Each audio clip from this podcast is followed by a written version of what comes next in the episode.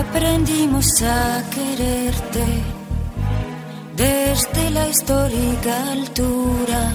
donde el sol de tu bravura le puso un cerco a la muerte. Aquí se quedará clara la entrañable transparencia de tu querida presencia, comandante Che Guevara. 各位听众，大家好，欢迎收听本期《加州 Pro》节目啊！这一期我们的嘉宾啊，仍然是之前在这个西语文学节目里边大放异彩的朱老师啊，请朱老师自我介绍一下呃，大家好，又是我啊，啊又来到集合。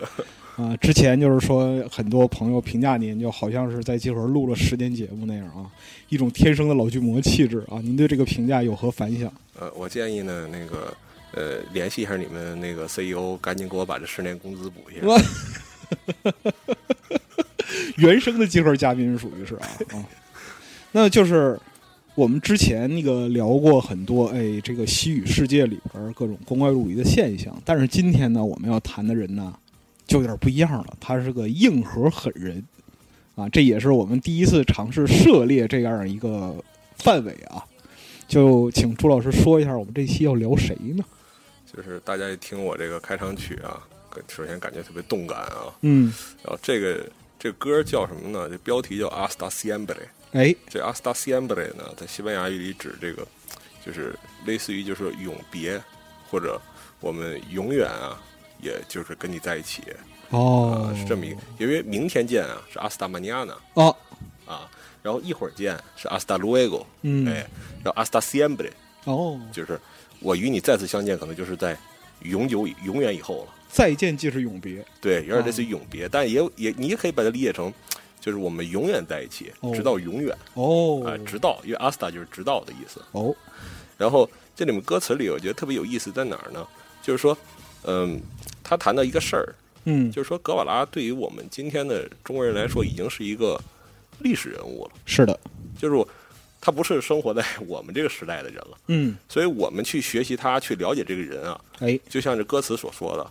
，aprendimos a quererte desde la his- histórica altura，嗯就是我们是学着去喜欢你，哦，学着去爱你，嗯，是从历史的高度，历史的高度，对，而并不是说。这个人他真的生活在我们之中，嗯然后我们去认识他，去了解他，去爱他，嗯不是这样的，所以他所以他已经是一个历史人物了。然后呢，他后面又讲到呢，就是说我们爱他的地方在于什么呢嗯， ？Donde el sol de tu bravura le puso un cerco a la muerte，嗯，就你的勇猛啊，如同太阳，扼住了死亡。哦， Aquí se queda la grada, la entrañable transparencia。嗯， de tu querida presencia, comandante Che Guevara。就是说，现在一切我们都很清楚了，嗯嗯，真诚而又透明，是你的存在指挥官切格瓦拉。哦，这个 comandante 呀、他在这个西语里呢，其实是 comandar，就是是就是命令嗯的这个现代分词、啊，英语的 commander， commander，对啊英语的 commander 啊。这个 Che Guevara 呢，就是我们这次要谈的这个人物哦了。呃，commander，呃，格瓦拉，就是你可以把它理解成司令官。哎，他说：“Vienes quemando la brisa con soles de primavera para brandar la bandera con la luz de su sonrisa。”你的到来啊，点燃了微风，带来了春天的阳光。你来呢，是为了种下一面旗帜嗯，啊！你怎么种呢？用你笑容所闪耀的光。哦，所以这次我们选这个角色呢，也正好，正好是播放的这一天。哎，就是他这个呃出生的那一天、啊啊，他的生日，哎六月十四号。是的，然后呢，这个说到他的生日啊，其实就非常有意思啊。嗯，就高瓦拉的生日实际上是个谜，呃，他自己说呢，他对外讲啊，啊，他说我是六月十四号生人，哎，但其实呢，呃，有种种的这个文字和记录表明啊，嗯，他有可能不是这一天，他更像是咱俩录制他的这一天出生的。哦，就是差不多是五月十四号出生的，哦，这中五间差了月中旬，对，他中间差了一个月是为什么呢？就是因为跟他父母啊，就是也挺也挺胡逼的，反正跟他父母的这个操作有关系哦啊。但是咱们后面后面再讲。啊，我们有还这么不靠谱爹娘吗？，对对，咱父母挺给劲的。啊我还以为是过农历呢。那那没这个，那可惜可惜就是可惜啊可能也是有有，他们要是学会了呀，也也是个讲法，反正。好吧，嗯然后回到我们这个歌词里面，前面谈到的，就是格瓦拉是一个我们从历史中学会去爱的一个人啊。哎，然后呃，因为是从历史中去去观察的一个人，嗯，所以呢，他就像一个小说里的人物一样，他具有呃很多层面啊。然后那不同的人呢，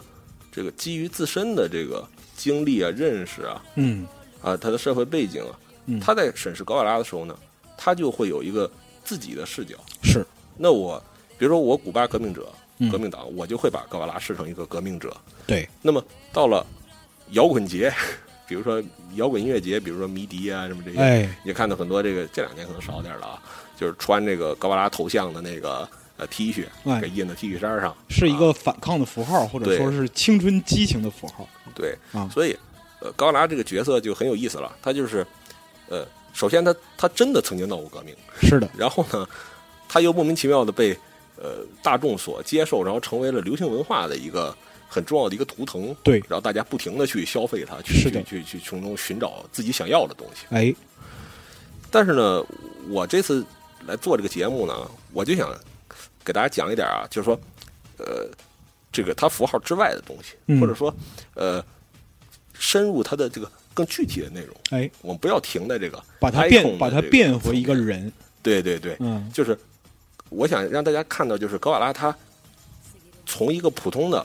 阿根廷青年，嗯，后来变成一个革命者，是的，它是一个过程。哎，呃，当你对一个事物有足够充分的了解的时候，嗯会发生两件事儿。嗯，首先，他可能就伟大的就不会显得那么伟大，是好像他失去了那个神秘的那个光环啊、哎，他就不是一个从天上降下来的一个猛人。用一个比较流行的词儿讲，叫祛魅。对对对，啊可以这么说，就是祛魅。然后，呃，还会同时发生另一件事儿呢，就是说，你你不崇拜他了，嗯但是你还会发现一种对他更新的一种更实质的一种喜爱。嗯，啊，那这个喜爱是基于什么呢？是基于你去真的了解他的作为，他说了什么，他干了什么，啊，之后你会真正爱上这个人。所以这就是开篇歌词里边讲的，就是我们学会去敬爱你，是从历史的高度。但是呢，后边我们要说真诚而又透明是你的存在对对对，啊。所以这就是他他这个角色身上就他这个人身上就有一种矛盾性在这块儿。嗯，对，啊这也是我非常感兴趣的一个哎点。我们之前就是那个跟朱老师啊聊这个选题的时候，因为这个朱老师很想做这个内容，就是他从一本书开始，这个《摩托日记》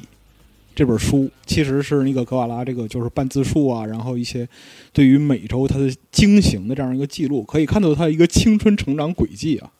但是呢，就是他身上的这样一些内容又是很复杂的，就可以说不夸张的说，从宏观上来讲，它影响了整个美洲的现代叙事。然后呢，对于世界的流行文化来讲，它影响了就是之后几十年的流行文化的这样一个思潮。对，啊，所所以我们就是去看高瓦拉的实质，嗯我们从一本书来切入。哎，啊，但是我们具体切入之前呢，我我也会添加很多我觉得感兴趣的内容、哎啊，所以这期节目个人小料 啊，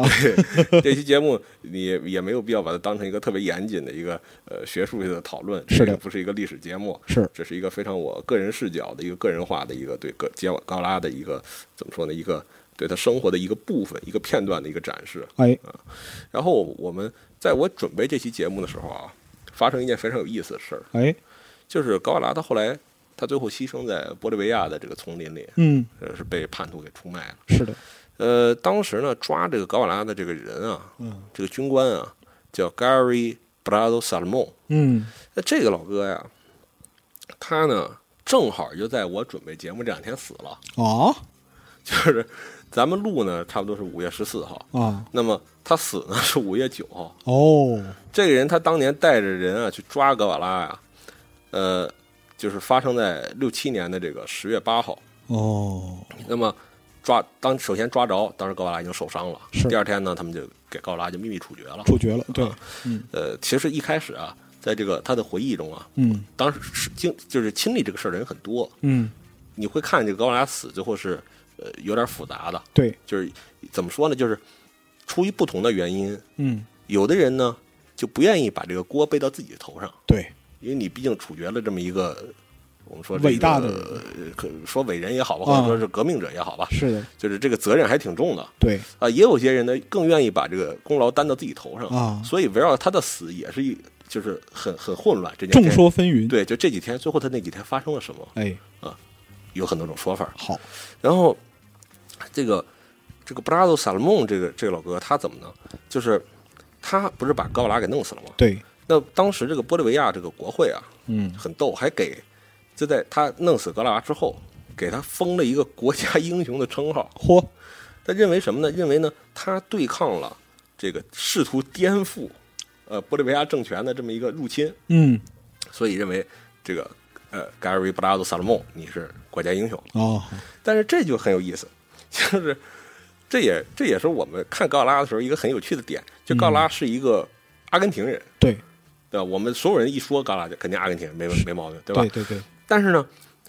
他是参加的古巴革命， 对对他解放的是古巴对，啊，后面呢还跑到刚果去战斗，是的，最后死在玻利维亚战斗，然后死在玻利维亚，牺牲嗯，了，对吧？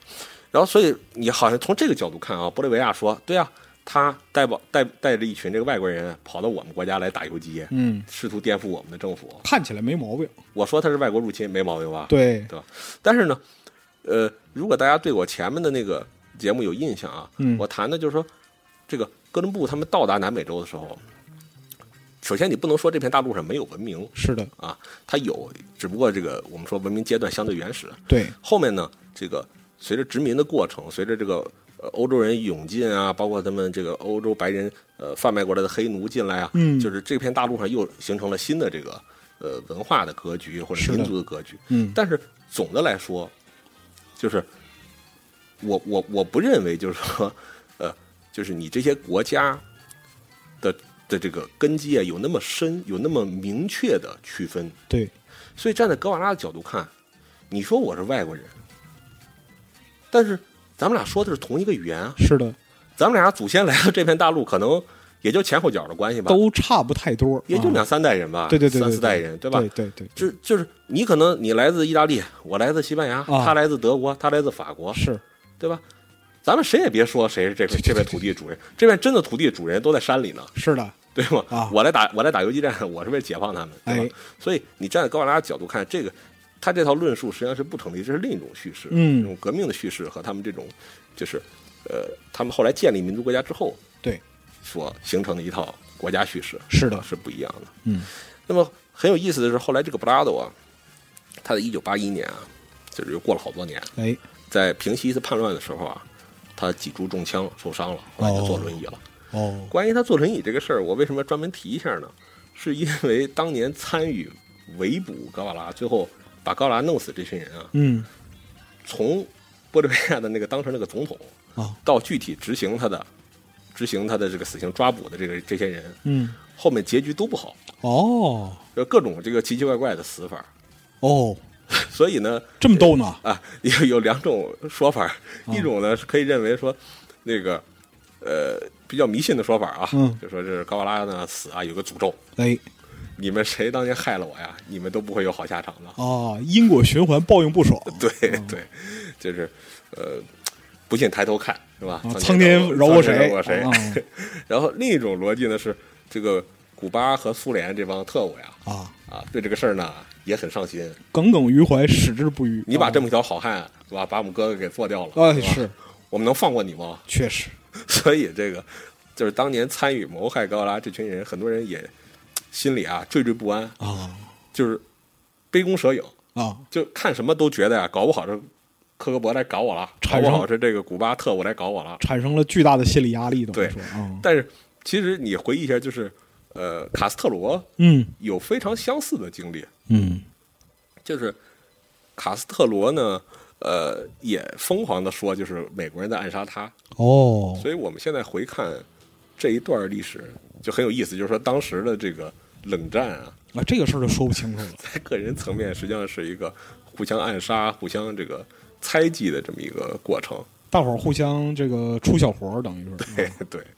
但是后来这个老哥呢，就是一九八八年退役，嗯然后呢，他写了一本书，未来我可能也就有机会，我们再谈到高拉斯，也会专门再展开讲这个。嗯，就是他写了本书叫什么？叫《被献祭的游击队》。哦，他认为呢，就是因为有一种说法，就是呃，切最后离开这个古巴的革命政权，是因为他跟那个卡斯特罗关系有点处僵了，嗯他就觉得自己待在这块儿也不太好。嗯呃，所以呢，这个普拉多呢，他认为呢，就是说是古巴共产党故意牺牲了格瓦拉，把哦他派过来了，给他做的准备都很不充分。哦，最后呢，我再提一点，就是普拉多的儿子呀，嗯呃，他在普拉多死之后，他对媒体讲了个话，他说什么呢？他说他认为呢，就是这个对他父亲来说啊，哦好，抓捕这个妾呀，也不是他人生中最重要的一件事儿。嚯，他父亲呢，认为他认为他父亲所做的最最重要的努力啊，都是在于把这个玻利维亚的武装力量啊，变成一个这个民主而且尊重宪法和法律的这么一个一个一个国家的一个机关。哦，这说的也太虚了，所以我就是说到这块儿，对吧？我也我也不展开讲了，反正哎大家自己去体会这这其中的感触，是吧？就是说，你这个故事视角，你设定在谁身上，谁的叙事逻辑就不一样。对，你会得出可能完全相反的对这个这个故事。对，啊，好，我们这个中间插入了很多关于这个高拉的这个凶手啊，啊杀高拉的这个人，然后我们再回到这个说的前面，我们说到高拉的生日嗯，是一个悬案啊。哎，我们首先是说这个高拉父母到底是是是从哪儿来的啊？嗯先说他父亲，格瓦拉这个父亲啊，嗯，和格瓦拉这个呃名字的前面前面那两部分一模一样。哎，这个格瓦拉，咱们一般要么管它叫切，对要么管它叫切格瓦拉或者叫格瓦拉。是，他其实他那个完整的名字叫 Ernesto Guevara，哦这，Ernesto 是他的名儿，格瓦拉是他的复姓儿是的，啊。然后他父亲也叫 Ernesto Guevara，只嗯不过后面还有一个就是林奇哎，林奇，这个呃，就是说是格瓦拉家族和林奇家族的共同的后代。啊，然后呢，这个呃，格瓦拉的父亲他们家祖上啊，呃是有贵族血统的，哦，有西班牙和爱尔兰的贵族血统，而且呢，在格瓦拉的高祖时期，就是他们家高祖上高祖哦祖时期啊，两辈儿之前，对，呃，在整个南美洲啊，有可能是最富的那一批人哦，啊，非常富有。但是呢，到了这个。呃，阿根廷后来进入罗萨斯独裁啊，就阿根廷这个历史也很复杂，我也不展对开讲了。对对对就是它对罗萨斯独裁，独裁时期呢，这高瓦拉家族呢，还有林奇家族，嗯啊，当时还是两个家族啊，就是都逃离过阿根廷，然后去哪儿呢？去加州淘金。哦，就是我们今天说那个旧金山，旧金山当时是有有有金子的哎对，所以当时去去淘过金。嗯，然后后来呢，淘完了金之后又回到阿根廷，啊哦，所以呢，这个妾的这个曾祖父母啊那一辈儿是在美国出生的是，啊，而且妾呢小时候他父亲给他讲故事啊，讲的都是在加州拓荒， 在加州啊一边这个呃一边这个淘金啊，一边跟这个印第安人对抗的这个故事。哎，所以这个呃，妾从小成长是这么一个环境。他我我不想就是呃，我我希望让大家明白，就是他不是一个嗯他他成长的环境是还是很优渥的，很优渥，嗯对，。呃，虽然呢，到妾这个出生的时候呢，他父亲的这个父系这个家族啊，已经没有那么有钱了。啊，但是呢，他父亲呢，首先学的是这个建筑和工程，哎呃，土木老哥，但是呢，退学了。土木老哥， 对，我觉得他这个，呃，他这个退学呢，反正这个多多少少啊，也说明了一点他父亲的这个品品性，啊就脾气，就是说一言不合，觉得就哎，这这学啊可上可不上的啊，不念了，对，啊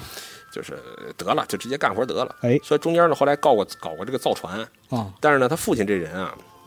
一辈子经商啊，实在是没什么这个命。成就啊，啊，呃，比较实在是倒霉，就是他参与的所有事儿基本都黄了。火， 就是说这造船的事儿啊，其实造船在当时来说啊，你给富人造点小游艇啊，造点小船啊，其实还是还是还是可以的，还是挣钱的。结果他父亲有一表亲呢，就跟他一起搭搭伴儿干这个造船这个事儿。嗯，但是呢， 就是他这表亲也挺离谱的，就是非要把这船造的，就是巨华丽，啊，就是严重超支那种。极限的奢侈品，对，就有点拍电影，就是超超支超好几倍那种，就根本不管甲方提了什么要求。好嘛，就我觉得这个船头得雕一头龙，得哦雕一凤，我就咔咔雕。啊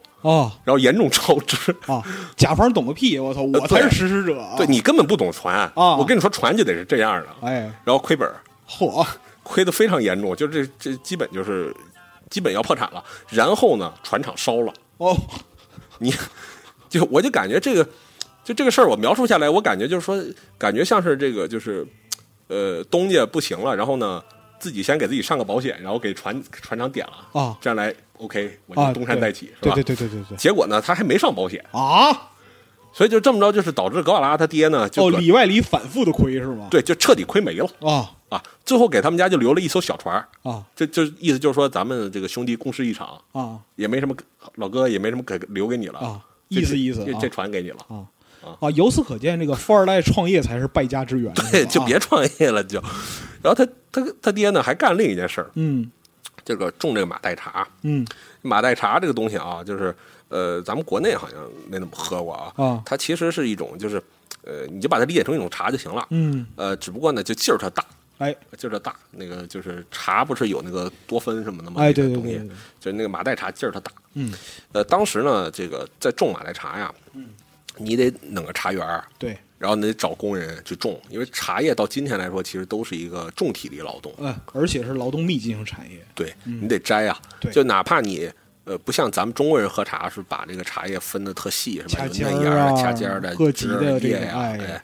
呃，哪怕你不这么着，你就是用机器剪，剪也枝是儿也是很累的，是的啊，也是很累。你像英国人做那种茶包，整个打对对碎，对对对啊对也很累。然后呢，当时搁阿根廷种马黛茶呀，一般都是呃半半雇佣半骗的这种方式，哦把当地那些印第安人啊、这些穷人啊骗到庄园里。哦，乔乔还是种植园经济呗。哎，对，啊就是给骗过来之后呢，呃，让你干活儿，啊呃，倒也不能说完全是奴工，是半奴工。哦为什么呢？他也支付给你报酬，嗯哼可是这个报酬呢，并不是支付的，说是呃这个法币，哦，不是是流货通币不是货币啊，支付给你一个私人债券儿。哦就比如说你来黄老爷家干活了，黄老爷呢找一张白纸，啊上面画上黄老爷的头像，皇室钱庄啊哎，对，就你这个你这个钱啊，别的地方用不了，啊搁我这种植园里啊，我给你开一个商店，哦，你拿你的工资来这商店里买东西，那不就还是监狱小卖部吗？这是对，啊所以说他这种支付方式啊，啊等于是加就是双倍的这种剥削，是就既剥削你劳动，还剥削你的劳动成果。好家伙，那么，这是资本主义双循环了，这是那你说你不干了行吗？啊你说我不想干了，我跑。啊！哎，不，人家庄园还有这个武装护卫队，哎呦，把你得抓回来。那还不如就是偷偷里当个奴隶呢。而且你你你去找警察也不好使，你跑了你找警察，警察会把你扭送回去嚯，啊。这就是那这不就是十十七世纪逃人法吗？这不就是？对对对啊，所以这个，但是这个时候我们现在说的这个背景啊，已经是二十世纪了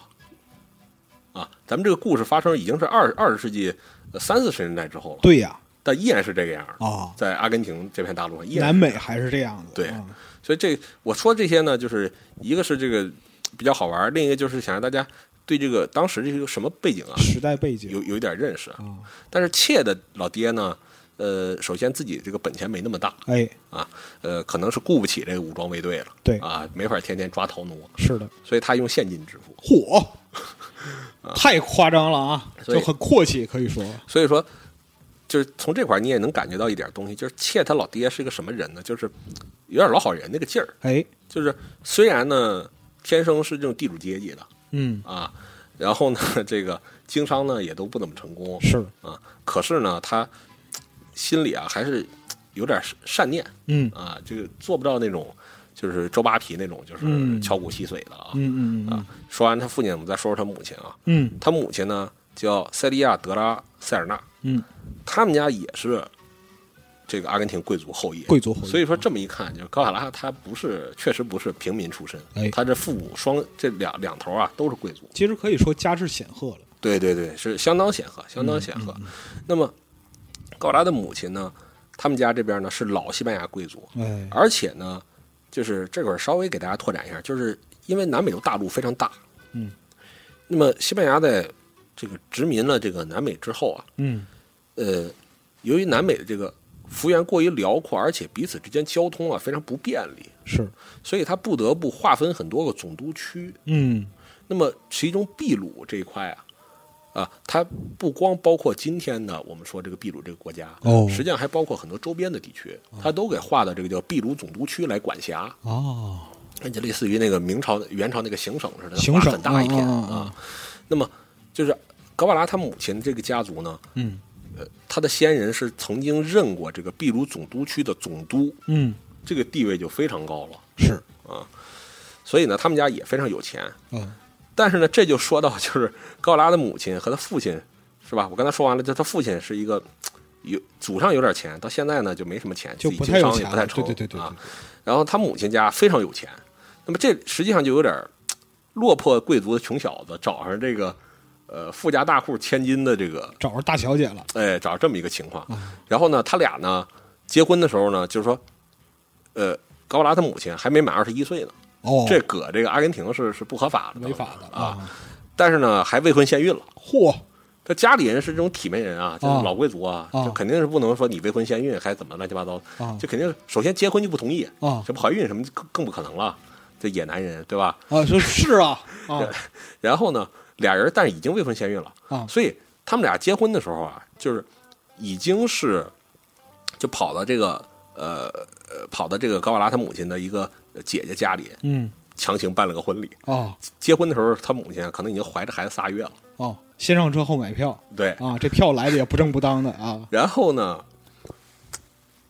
得想办法，就是说，你就算你是这个呃先上车后买票吧，但是呢，还是得不能跟家里人这个关系完全断掉，因为嗯你还有好多资产得跟家里人分，哎，这家个面族儿资源，对面儿上还得维持着，嗯所以怎么办呢？就说啊，这孩子呀是早产啊，因为你没凑出九个月来啊，啊，是啊，对吧？然后呢，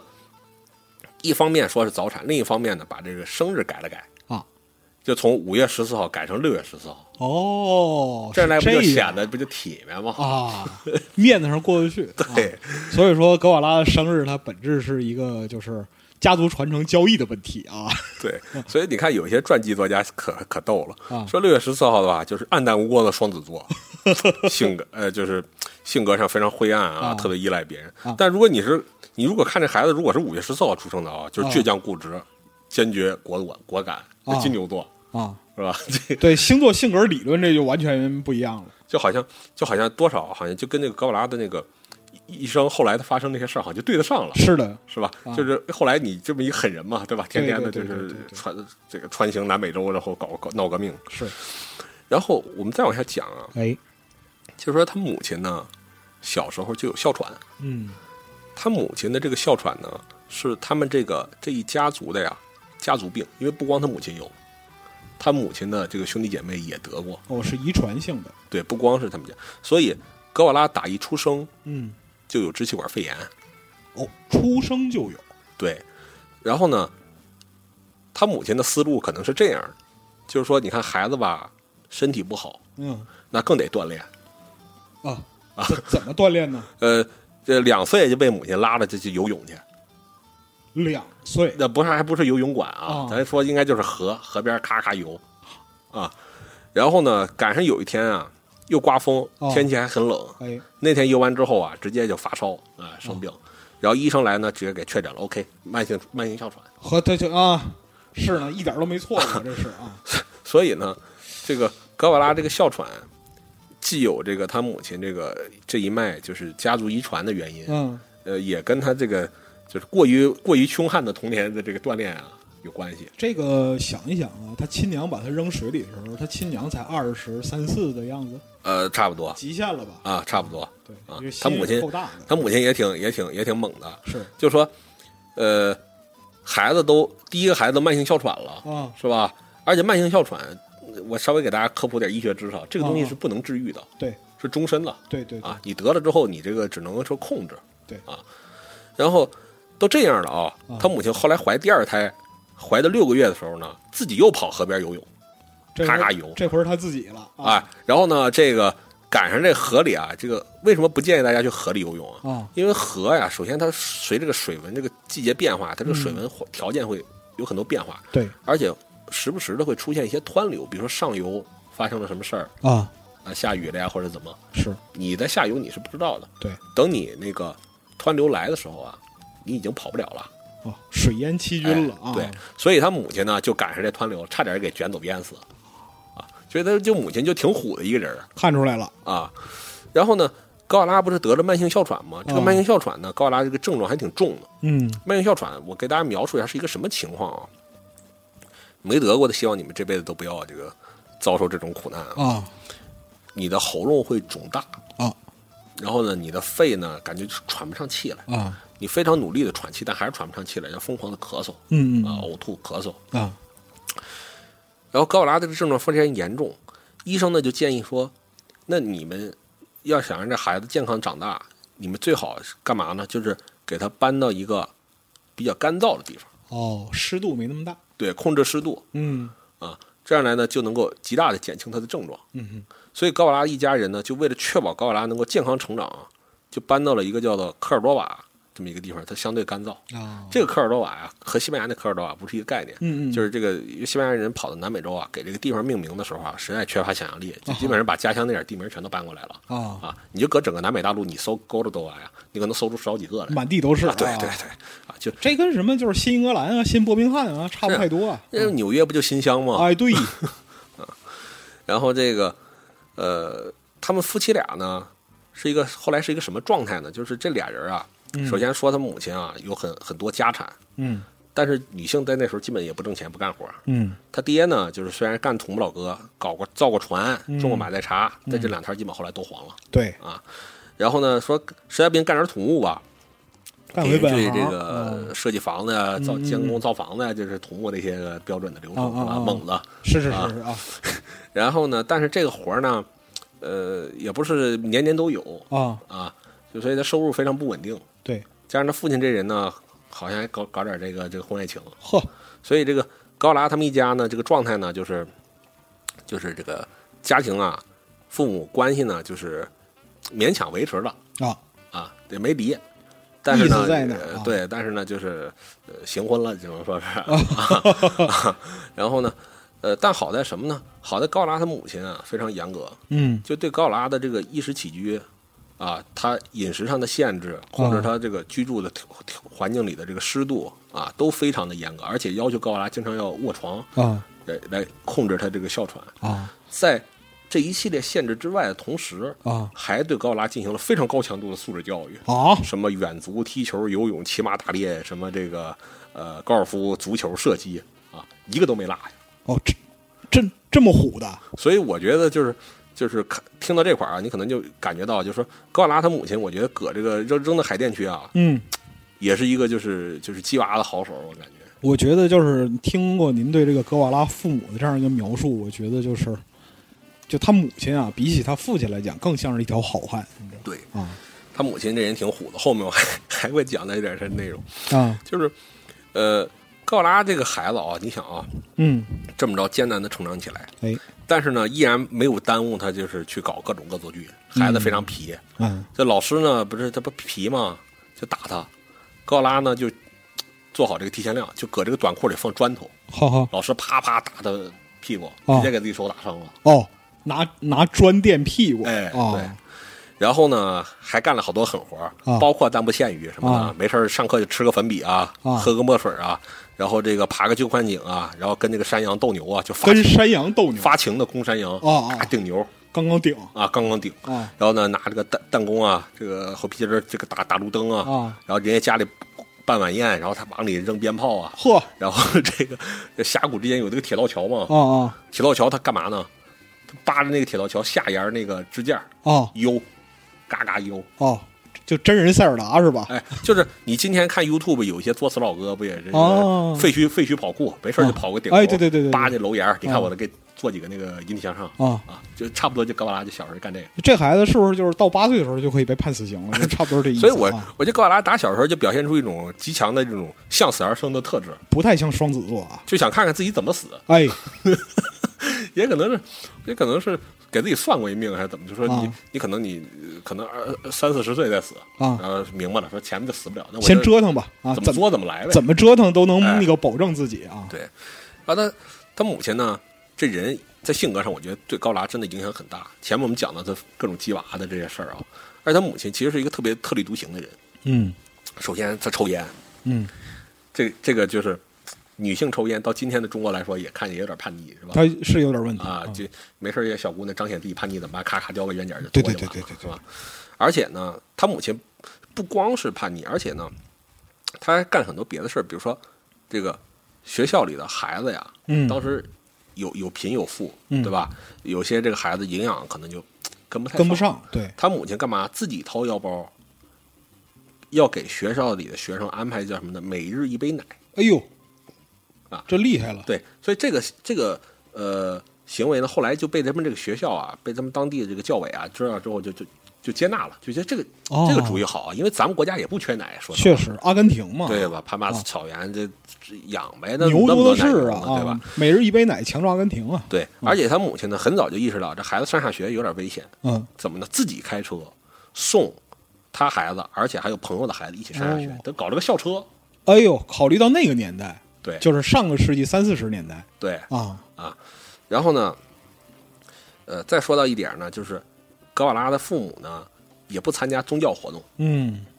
就是呃，在西方的很多这个传统的这个社区里啊，是有这个主日课的，，对，就是上一些宗教课，给你讲点儿这个对对对对对，呃圣经里那些个乱七八糟的教东西会啊学校遗存对嘛，啊，呃，但是格瓦拉父母呢不参加弥撒，哦啊，所以呢，格瓦拉自己呢也不参加宗教课，哦，所以格瓦拉这个人呢，打小等于是成长在一个这么一个环境里，就是父亲是土木老哥，啊，母亲呢是个这个狠人，对啊，整活狠人，是而且呢，这个对孩子教育啊非常非常认真是，啊，因为高拉自己他那个哮喘啊，啊他经常卧床，对没法去学校。对，然后呢，他母亲就给他安排好多，带着他读很多书，所以高拉从很小的时候啊，阅读量就非常大嗯啊。到后面呢，这个呃，我们就讲到一个大，再讲到一个大的时代背景是什么呢？嗯，就是高拉成长的这个过程中啊，世界世界上发生了两件大事儿，哎，一个是西班牙内战，嗯另一个是二战，这两件事儿接接相相接续的哎，啊。因为西班牙内战是从三六年打到三九年嘛，对，呃，我简单说两句呢，就是说，呃，西班牙当时呢，这个是处在这个第二共和国，对，那么呃，有一些保皇势力嗯啊，有一些这个我们说大地主啊、大贵族啊这些势力，他们对这个共和国的很多这个政策不满，而且当时呢，共和国的这个呃政府啊，呃呃，其中呢，这个左派开始这个掌权了，对，引起了他们这些人很多恐慌，啊是，所以呢，他们找了一个将领叫弗朗哥，嗯搞了一个叛乱，然后呢，把这个共和国给灭了，嗯这就是所谓的西班牙内战。嗯，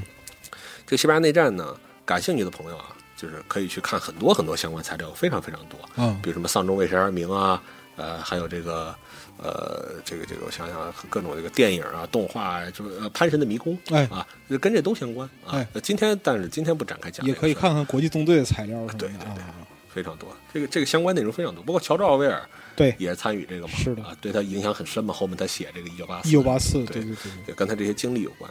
就虽然西班牙呢离这个阿根廷非常远，对在大洋彼岸、大西洋另一岸嘛，对，啊，但是呢，因为文化上啊，这不都是西西语这个圈子里的嘛，嗯所以他们之间的这个关联非常多。嗯就是我后来在西班牙旅行呢，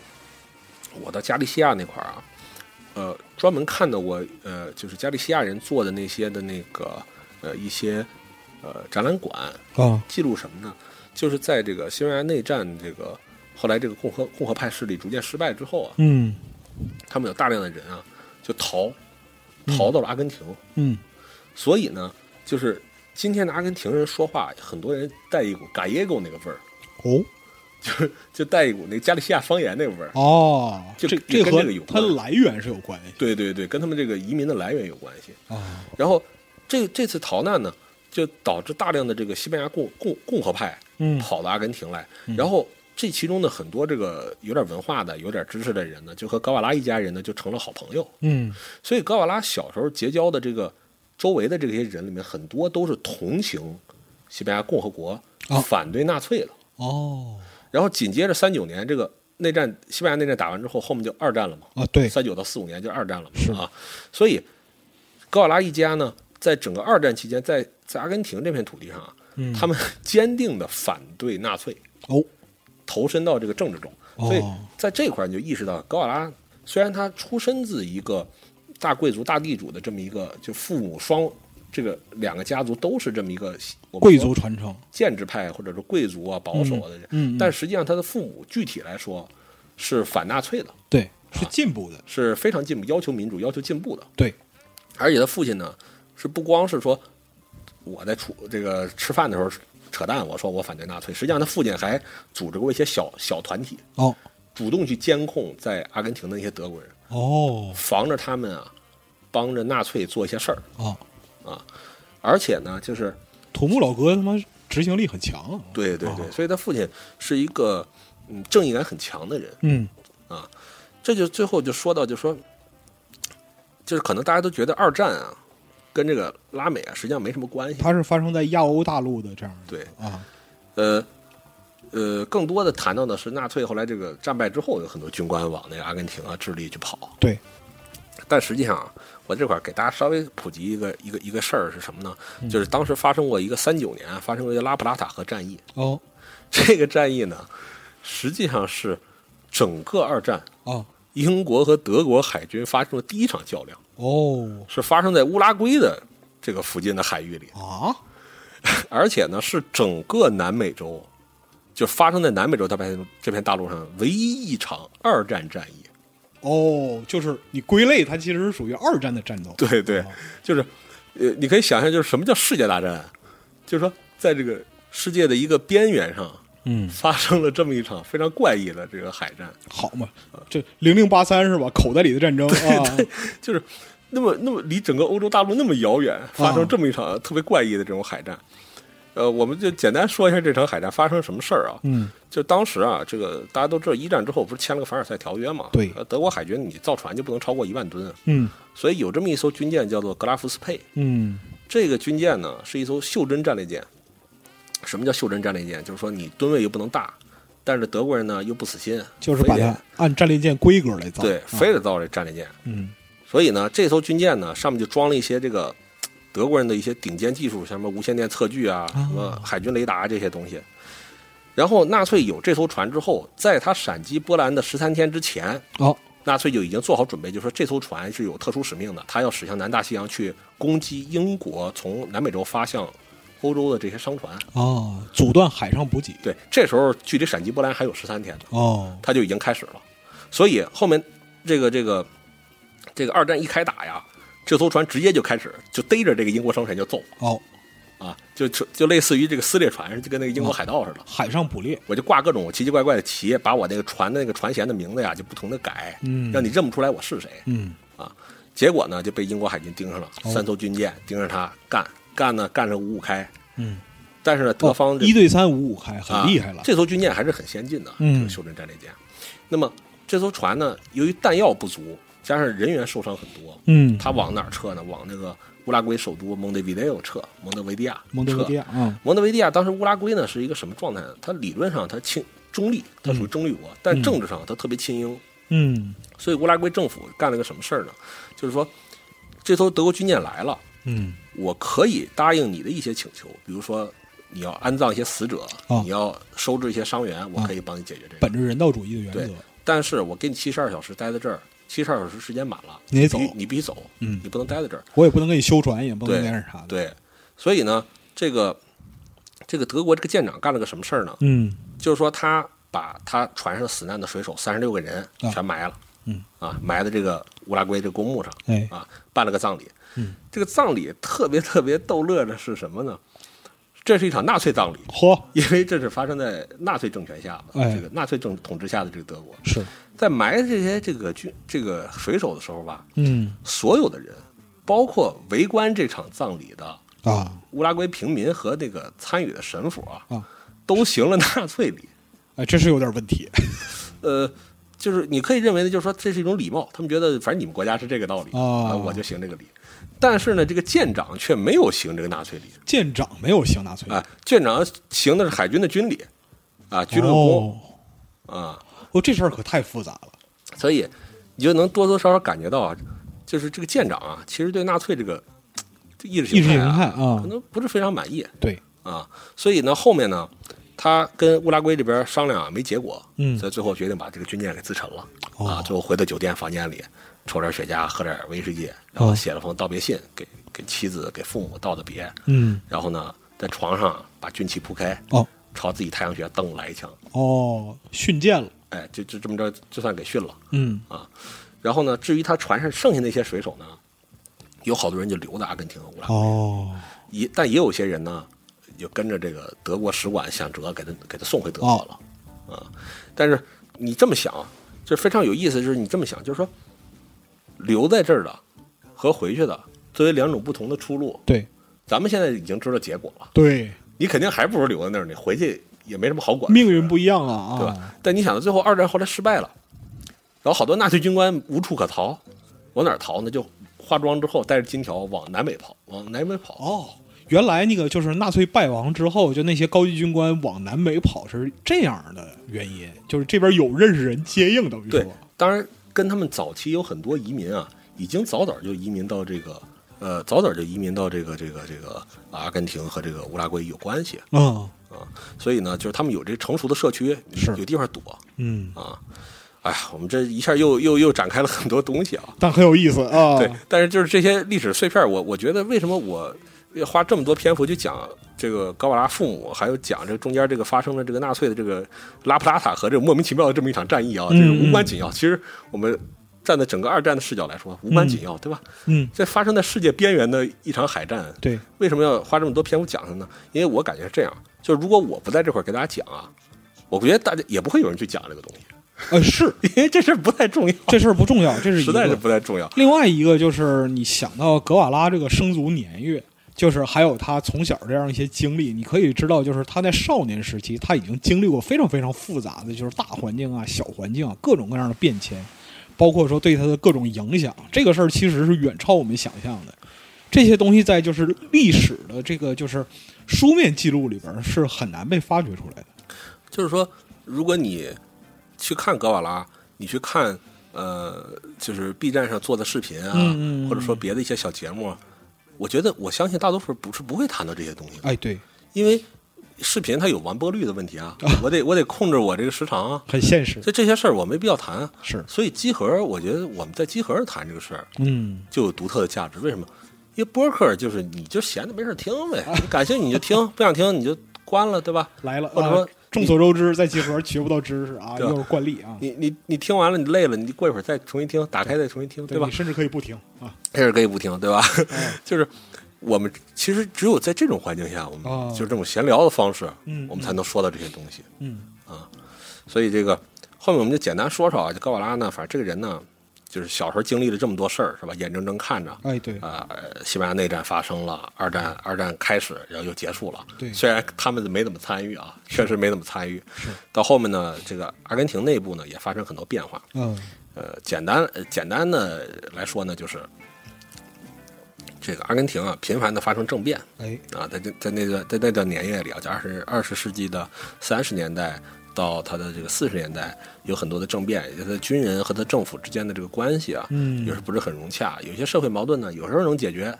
呃，大家就回到议会里去解决，啊，有时候解决不了有。时候实在解决不了，那得了那就干吧，就哦没没什么好谈的了啊。所以呢，这个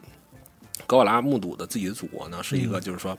呃，风起云涌嗯啊对，不同的思潮啊，不停的这个翻翻现出来嗯啊。而且呢，这个它这个意识形态的构成啊非常复杂，这会儿今天也不会展开讲的，就是贝隆这个人啊嗯嗯嗯嗯，他媳妇儿这个好像在中国这个知名度特别高还是挺有名的，贝隆夫人呃，啊。不要阿根廷不要为我哭泣是吧？对对对对对对。啊，这那的。然后贝隆这个人的主张啊，大家呃感兴趣的朋友呢，可以自己好好去看一看，非常复杂。就是他有呃，就是主张去团结民众的这么一面儿，哎，有这个号召这个阿根廷要形成这个民族主义的这么一面，是但他也有一些呢，就是我们怎么说呢，就是他他想把这个国家拧成一股绳儿，嗯他想他在一些呃呃一些观点上吧，取法了这个墨索里尼。啊，就墨索里尼早期吧，他也有一些就是说，因为意大利也是一个有点松散的国家，对对对对对。所以所以呢，他就学这个墨索里尼，所以他有些主张吧，我们今天来看，确实你不好不太好说呀，对，就是、呃、这个色彩啊，没法儿简单的评价。嗯，但是总体上来说，高瓦拉他们一家人都是反纳粹的啊，都是反纳粹，包括呃那个法国沦陷之后，哦高拉父母还帮着这个这个啊法国的这个逃亡政府搞这个戴高乐委员会哦，啊。高拉自己呢还这个特别不服气，因为他父亲觉得这这事儿事儿都比较危险，你就别掺和了。高拉自己拉着小伙伴干嘛呢？ 他知道说这帮这个酒店里啊住了好多纳粹，哦，偷窥，嚯，看能不能翻下啊，找点什么资料给偷走。这就是赶上人小年轻，对艺高人胆大，这是啊。然后里面纳粹发现了，哒哒哒朝他们开枪啊！哦，然后他们就跑，呃这么幸亏猛的吗反正也没出过事儿，反正就是， 所以格瓦拉早些年啊，他挺挺野的，你知道吧？这个孩子，不是所以这孩子成人之前他就已经是硬核狠人了。对，已经是个狠人了。对而且呢，你想啊，他一方面各种作死，对，同时读书又没落下，什么弗洛伊德、杰克伦敦、聂鲁达、资本论全读了。这么会的啊。对，所以但是只不过呢，当时高拉读了很多，但是后来高拉自己对他媳妇儿讲啊，就说这个到古巴了，就革命胜利了之后，啊啊啊这都革命胜利了。啊，高拉对他媳妇儿说：“这个，我读我早些年读马克思啊，其实完全没读懂，那是也没读太进去那可不，啊。但我觉得这可能就是什么，就是读书啊，有时候你得跟那个经历结合起来。对有些事儿你你没经历，你光看这个书，你你看看不出来这个对对对这，个这个这个道理是什么。理论和实践打成一片了。最后一个很重要的一个事儿啊，就是是高拉首先他自己哮喘不停的发作，嗯，后来他祖母呢也死了，哦他是在他祖母死前最后那段时间啊，是陪着祖母在一起，哦就亲眼看到老人去世。哦，啊，哮喘，他祖母也死了。然后呢，同时呢，世界世界继续发展啊，对对对对对对，接下来就什么呀？二战之后就朝鲜战争呗。对啊，高拉呢反对美国是啊，然后呢，这个大背景下呢是，呃，在遥远的亚洲哦在搞朝鲜战争，哎那么在美洲，这个美国干什么呢？其实我接下来说这几个人名字啊，可能大家如果喜欢看那个就是小约翰的，可能都非常熟悉， 都是那几个就是哦来了奇葩小国系列啊。对，奇葩小国的啊，啊像美国支持了谁呢？尼加拉瓜的这个啊，安纳斯塔西奥这个呃索莫萨啊，多米尼克的这个拉斐尔特鲁西略、啊，啊，秘鲁的这个这个曼努埃尔欧德里亚，然后委内瑞拉的马克思佩雷斯西梅内斯，啊这反正都是什么重置是吧？就大家自己去都是各种各样臭名昭著独裁者啊，这些。对，大家自己去谷歌搜啊，或者去啊看小约翰的视频都行。哎呃，尽管这个世界大事纷纷扰扰，哎，然后呢，高拉呢自己呢还是抽着空啊，给自己安排了个旅行。嗯他用了六周时间啊，在一九五零年用六周时间呢，嗯啊，搞了一个类似于有点摩托助力的那种小自行车，啊，呃，干了四千多公里，啊，穿行了这个 呃阿根廷的这个十二个省多少四千多公里啊，四千多公里。啊，这就是那个描述的这样，这有点有点有有点太猛了，四千多公里有，点过于野了是吧？过于野有了点过于野了啊！对对对对而且它是个小小助力电动自行车，还不是摩托车，这是小像助力自行车。啊，骑着骑着电瓶车去旅行是啊吧？，对，差不多， 就就这么就这么离谱。啊，所以就是我们说了这么多啊，嗯全都是什么呢？全都是我们真正展开格瓦拉这场旅行的一个铺垫。啊，就是到这儿你就明白格瓦拉在他最后展开这场旅行之前是一个什么样的一个人。摩托日记是怎么开始的？对，这个故事还没开始，因为《摩托日记》是发生在一九五一年到五二年之间的嗯嗯嗯一场旅行。那么到这时候，五零年的时候，高瓦拉已经成长成了一个呃非常擅长作死，而且作了很多次大死还没死了。哎呀，这个这个对作死经验是过于丰富了。然后他父母已呢经也啊嗯非常开明，是吧？非常的野，首先很有钱，对也不太在意子女教育，爱怎么就怎么地，对吧？但是呢，正义感非常强，但是教育其实没落下。对对啊，该学的也没也没耽误。对啊高瓦拉那学医呢，他一开始是呃有点想搞土木，后来呢，这不是他自己有哮喘，还有祖母的死嘛，嗯嗯嗯激发他去搞就就学医去了对，啊，也就是这种转变。所以前面这一系列这些事儿嗯，啊，你听下来之后，你就明白高瓦拉是这么一个孩子哎，啊，内心非常的躁动，非常的狂野嗯，啊，而且执行力非常强啊，所以呃到这块儿我我觉得可以做一个小结，哎放一首歌让我们休息一会儿。好。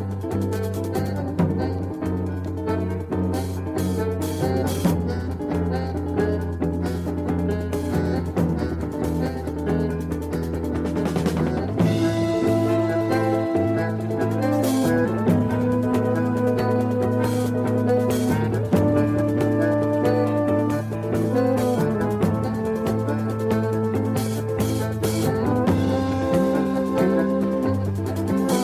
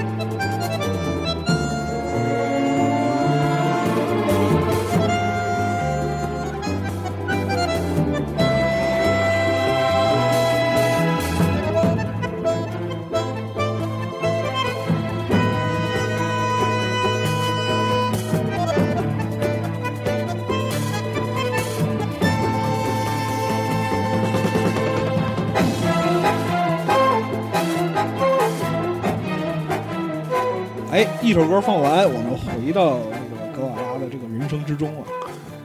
刚才放的这个歌啊，叫《Libre Tango》啊，Tango 没什么好说的，就嗯 Tango，Tango，Tango 就是躺着躺着走是吧？ 就嗯，对对对对对对，这个这个曲子其实有点意思。是这个曲子呢叫 Liber Tango，、嗯它这个 Liber 是什么啊？是 Libertas，就是自由，把这个嗯 das、这个名词化的结尾给拿掉了，是变成 Liber 啊，是自由。Tango 呢就是没什么好说，就 Tango。探戈对，所以这个和这个标题呢名字叫自由 Tango。嗯为什么叫自由探戈呢？因为探戈呀，这个这个曲调啊，它有一种呃范式嗯啊，它有古典探戈，嗯还有这个我们说现代的这个偏偏自由一点的曲风更自由一点的探戈。嗯，那么这个曲大家听的时候有一种感觉，就是背景特别杂乱，哎啊好多种乐器同时来，然后节奏有点乱，有叮点叮急咣。咣的，就好像是吧刚才我们讲过那历史时期那么混乱啊。对，就是我想让大家听到这个，就是说，阿根廷，它一开始是一个那种庄园主啊，大家都特别体面人啊那哎种感觉的对东对西对对。但实际上到格瓦拉成长起来的时候啊，这个国家已经越来越躁动了。啊，看出来了啊，它的这个西方就是这种呃现代的这种当现当代的这种思潮开始涌现之后啊，嗯，这个国家开始嗯，它传统的一些结构开始解体了。哎，啊，那么实际上也不光是阿根廷，像整个南美洲，它这种旧秩序对啊，都在面临解体。啊，处在这个崩解的过程之中。对，嗯所以高瓦拉他作为这个年轻人，他又很关心政治，嗯啊，很关心时事，嗯又非常躁动，所以他的这次旅行啊，就是将带领他去重新认识这片大陆，啊，去了解这个这片大陆上究竟在发生什么，哦，去把握这个大陆上这个跳动的这个脉搏。去亲身体验，对不但要读万卷书，还要行万里路对，啊。所以呢，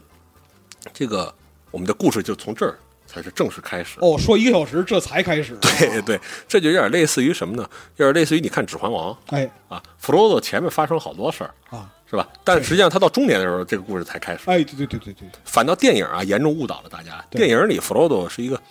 呃一个特别青春、特别有活力的形象，对，其实但是其个实小青年状态。对啊。但其实小说里他已经五十岁了，我印象中是对对对啊对，，已经变成一个他其实已经是一个中半年人半了。半小老头儿，一个小中年人。对对对对对对对 对，所以这个高拉是这么一个情况啊，啊就他内心已经有很多有很多建设了，但是他还没有真正的去了解这片大陆。就是量变还没有形成质对变。对，啊然后我们的故事这样才开始。哎，那么，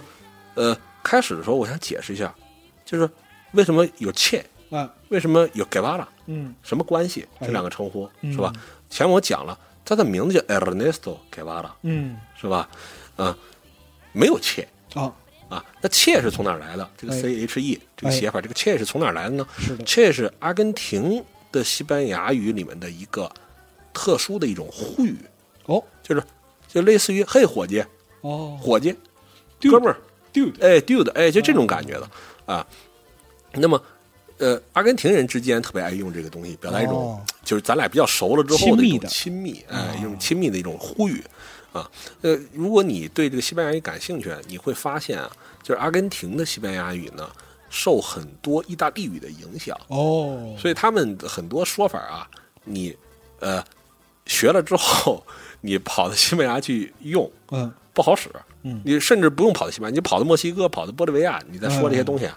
人不一定听得懂嗯，啊。这是阿根廷这个地方特有的一种文化现象，嗯哼它有一些这个西语独特的表达。哦，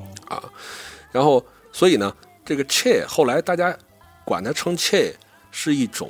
呃昵称，是一种亲昵，嗯，是他后来在他的革命啊，这个包括他旅行的过程中，逐渐大家形成对他一个称谓，嗯就是它并不是他的名字的一部分。哎，啊然后说回到我们这个《模特日记》这个故事，它就发生在我们前面讲完那一系列事儿。格瓦拉呢，呃，他这个祖母也死了嗯，他自己也学了医了。是那么学了医，学了一半儿，这时候刚学了一半儿哦，啊，还没学完，因为什么？你学医你得考试啊，那这个攒学分啊，对对对对对，还没学完呢。嗯，那这个时候呢，格瓦拉呢，就也已经压抑不住内心的躁动，啊，就这个学啊，我可以后面再回来再上。哦好，对吧？啊，反正这学校在这儿，对，对吧？我只要不死，我就能回来上是，啊。所以我不如啊，啊就他也没考虑过万一死了呢，是吧啊？对，就是呃，我不如我先去玩儿，哎，我先去旅行一趟。嗯旅行完了，我高兴，我回来我再把这书给读了。啊呃，呃然后你再回忆一下，我们前面讲的，高拉他爹其实也没上完学啊，啊是啊那，学土木学一半，后来辍学了，好也嘛，也家族传承哎啊，，所以他父母啊也不太在意这个事儿，对啊，家风非常自由，就是对你你要是认准了这个事儿你就办吧。对，然后呢，高瓦拉呢有一个好朋友叫阿尔维多·格拉纳多，嗯这格拉纳多这老哥呀，呃，当时呢在专攻这个麻风病嗯啊，后面这个麻风病是他的这个旅行的一个很重要的一个主题，我们后面会会谈到，哦我在这块儿先埋一个伏笔啊，呃，那么这次旅行。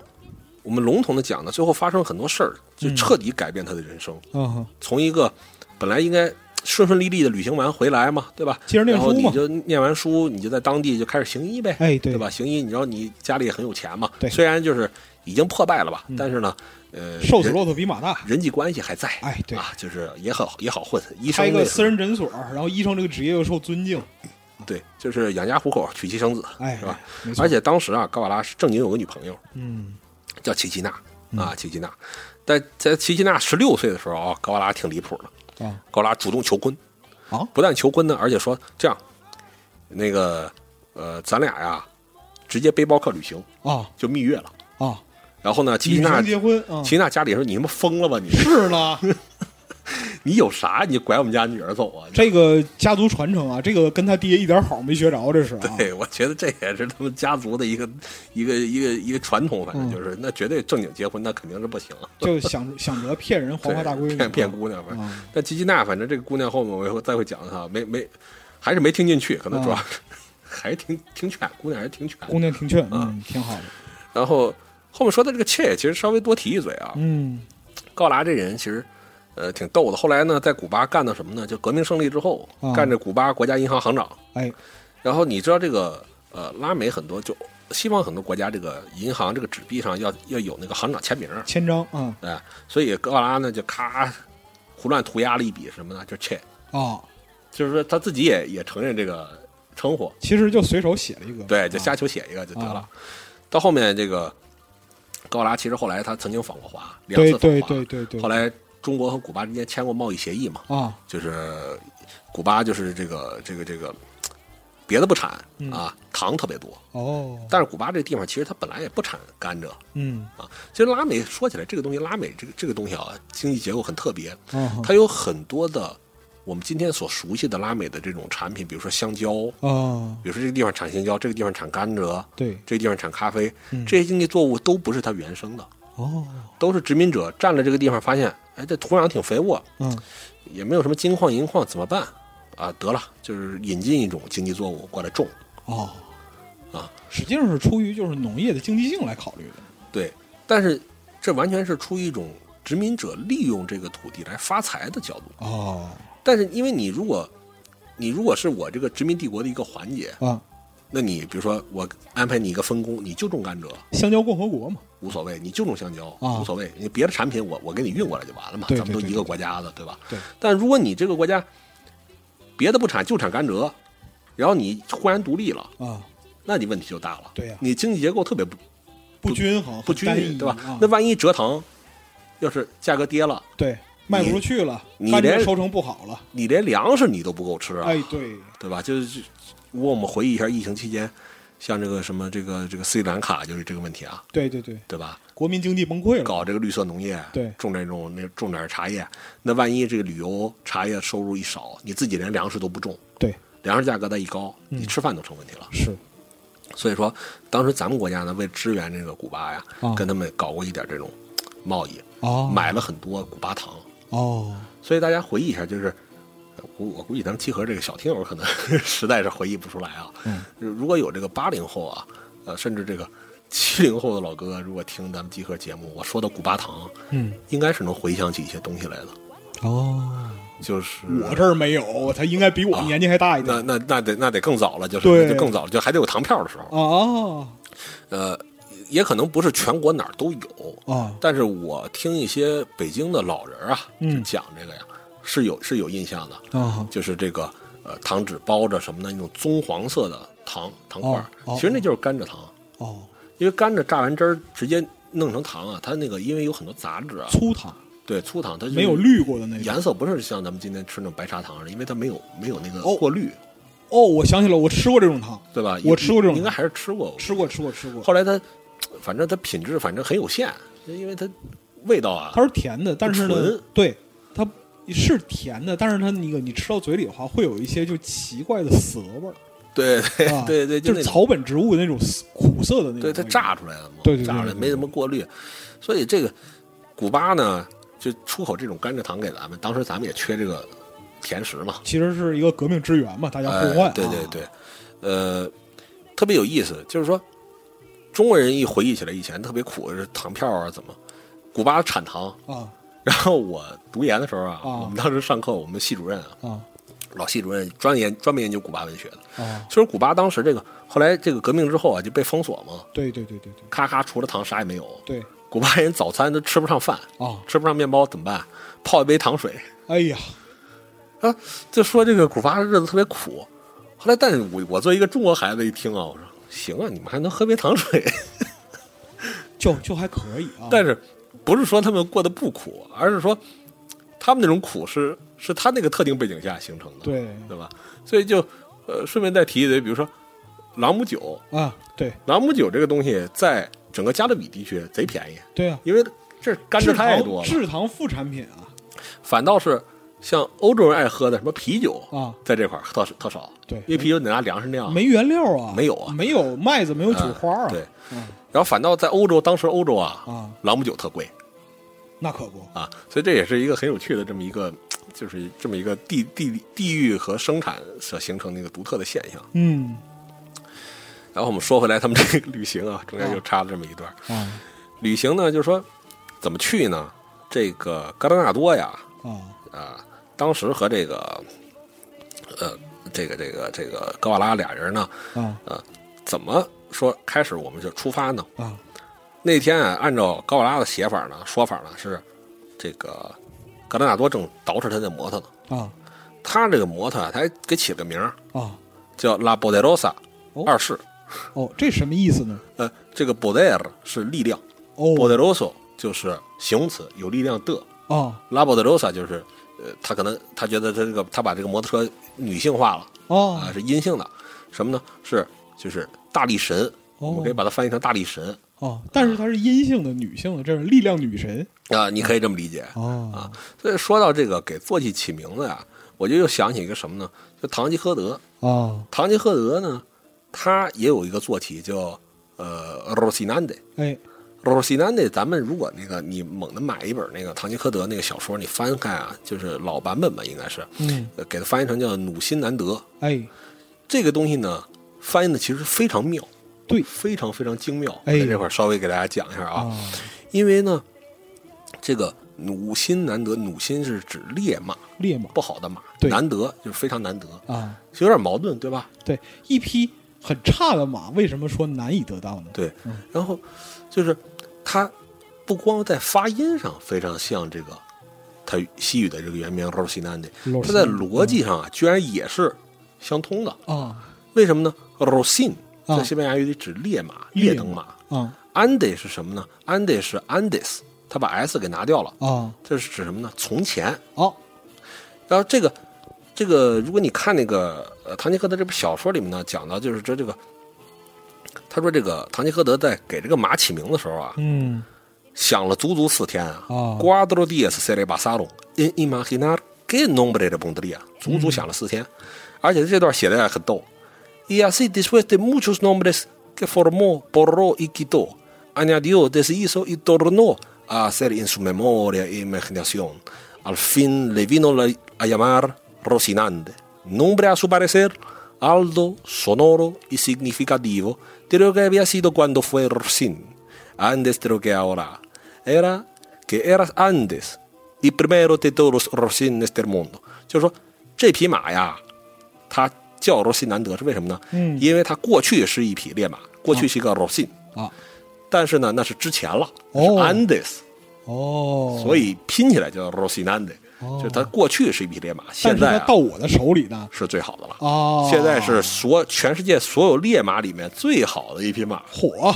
有一种就是难得的这个敝帚自珍的感觉对啊，所以这个西班牙人其实特别爱玩这种啊很幽默，这个非常幽默。文字上的这个游戏。嗯，如果你学了西班牙语，你就会非常多的体会到这这里面的乐趣。哦，所以说他给这个摩托起名儿就是是一个力量象征，听起来本来是雄性的、阳刚的，但是对他非要用一个阴性词来描述。但其实这这匹摩托车呀，啊这个排量特别特别小这匹摩托车是吧？啊，这这这摩 托车这摩托车呀排量非常小，啊后面给他俩坑的呀不要不要的。啊，嗯而且呢，就是说，就是那个他们家里人啊，看的这个摩托车呀、说你们俩选这破摩托车，就觉得你们这个，你们能不能出阿根廷都是个问题。啊，所以俩人呢，后面就说呀，他们俩就说对外讲啊，就是我们要远征了。啊啊他们俩想的呀，是直接干到美国去。啊哈，跑北美嘛，大家最好听这段，你找一世界地图你看一看，阿根廷搁哪儿啊？哎对布宜诺斯艾利斯搁哪儿？那可不说要我干到美国去，骑着摩托车干到美国去。呃，这个，但是呢，他对外部又讲，又不敢说，嗯为什么呢？因为实在太荒诞了。对，这摩托车 就是这小破车 啊，就是亲眼所见的人啊，没有人相信这事儿能成，嗯所以他们俩就说，我们就要争取啊，干到智利啊，啊，就是话也别说太满，对对万一真那个，万一真跟真不行，还没抓根琴就栽了，这不是,、哎是对吧？太丢人了、哎啊！呃，反正这个物质条件就是这么个情况，哎一个小破摩托车，啊然后呢，俩人在这个别的方面呢，就是说，阿尔维托当时啊，我前面讲他是研究麻风病哎啊，在这个麻风村儿，什么叫麻风村儿？啊就把这个麻风病人聚到一起的，一起生活、一起治疗的这么一个，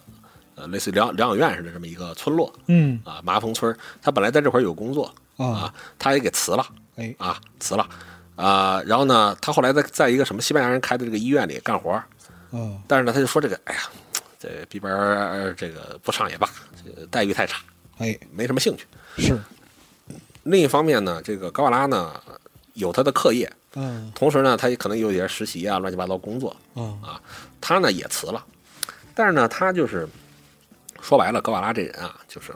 他天生就不喜欢待在一个地方，就不停的干这个，就是这个干活儿也好啊，就同样的事儿啊同样的是重复。而且你想，医学院学医，那很累了，吧？对你背很多东西，参加很多考试，啊嗯对吧？所以呢，俩人最后这么一商量，说得了，这既然我们对工作都不满意，咱不干了不好吗？对吧？一拍即合，直接干的北美呗。哎然后那个格拉纳多还说：“咱们怎么去啊？”高拉就指着摩托车：“就骑骑这个就去吧，就走吧。啊，用我们中国人的话来讲，就是说一拍脑门儿想一出是一出啊，”所以这种就这种、呃非常偶然的这种情况下，俩人通过一番这么一场对话，就临时起意，然后决定去一个非常遥远的目的地。这个事儿啊，嗯就让我想起一本书，哎叫《老巴塔哥尼亚 快车》，就是。呃对这个旅行文学感兴趣的人，就肯定不用我再多介绍了。嗯这玩意儿给大家没没看过这本书的人，强烈推荐一下啊！啊保罗·索鲁写的这个《老巴塔哥尼亚快车》这本书，这个这本书讲了一个什么呢？就说这个保罗·索鲁这人啊，嗯他住在美国，我印象中是中部的一个什么小镇子啊，嗯名不见经传那种。嗯他就有一天忽然想的，就是说有没有可能，嗯嗯我就忽然决定坐火车坐到巴塔哥尼亚去，哦，坐到阿根廷去。突然之间展开一场意料之外的旅程，对，就好像，就好像某一天你偶然就是要要坐火车去一个镇子上一样，嗯但是呢，你这场旅行却非常的遥远，一下展开的非常远嗯啊，所以就是《喇叭塔甘尼亚快车》讲的就是他真的就是坐火车，嗯当然能坐火车坐火车，啊有也有地方坐不上火车的就就乘汽车啊，哎就是给自己折腾到巴塔哥尼亚。这小说非常有意思，因为这老哥呀，他不像别的那些旅行作家，对我特别喜欢他在哪儿呢？特别真诚，啊，就是呃，他完全不礼貌，嗯啊，就是完全不礼貌还行就是他沿途看什么玩意儿不顺眼啊，他就在他那个呃这本儿这个小说，他这个行记里啊就骂说这个非哦开常喷是吧？非常粗俗啊。这姑娘就比如说约那种女文青儿，就说啊啥也不懂啊啊，啥也不懂，跟我这儿装逼，这这啊那那的这这那那，然后说这个到一个地方说这个地方真丑嚯啊，说当地人穿的是真糙，哎呀感觉当地人一点文化没有，啊就是他没他没有那种就是我们常见那种旅游节目嘉宾里面那种温文尔雅的 感觉很，客气，特客气说：“哎，你们这个食物真特别，哎呀你们这个民族服装啊，哎呀，太新奇了，啊太有原创性了。啊对对啊对啊保罗·索鲁根本不这么说，保罗·索鲁就是那种老白男那种那种劲儿啊，特恶臭，就是特别下头，就是到哪儿就这地方实在不怎么样，当地人实在不怎么样，当地官员非常腐败哦哦哦啊哦，这个景色不值得一来哦哦哦， 就这个劲儿。妈什么中年人操，所以我觉得，如果咱们在集合做一些旅游节目啊，啊我觉得保罗·索鲁可以作为一个我们的文本的这么一个风格的指引，你知道吗？好家伙，这个他如果说能在集合做节目啊，嗯第一天这节目放出来，第二天集合没了，你知道 吗？私信直接直接爆炸了。啊对，说你是个什么东西，你就批评我们。 确实啊，你的言论我喜欢，你的私信记得关啊。呃，反正高拉呢，他自己呢，在这个书里啊，他也写到一件事儿，嗯，他就他对于旅行啊，他有一个独特的观点，哎他就说这个凡是远征啊，都有两个点，啊，那一个是起点，一个是终点。对，那么你想让这个起点和终点相吻合，对吧？就是理论上那个点和实际上的终点相吻合，嗯，就是你就不能考虑任何方法，哎，